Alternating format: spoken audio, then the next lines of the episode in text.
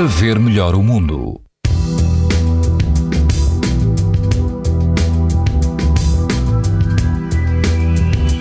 Este domingo as temperaturas vão estar mais baixas e vai chover no litoral norte do país, que apresenta risco moderado de exposição à radiação ultravioleta.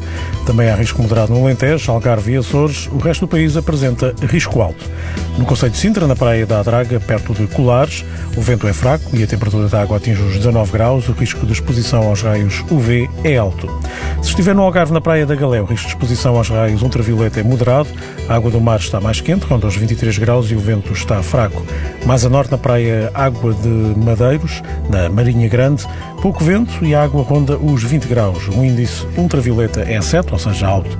Pode ouvir estas informações no site da TSF e também em podcast. Para ver melhor o mundo, uma parceria Essilor-TSF. Sabia que é tão importante proteger os seus olhos como a sua pele? Não basta ter lentes para estar protegido. Lentes Essilor Proteção Total. Para uma visão saudável. Essilor para ver melhor o mundo.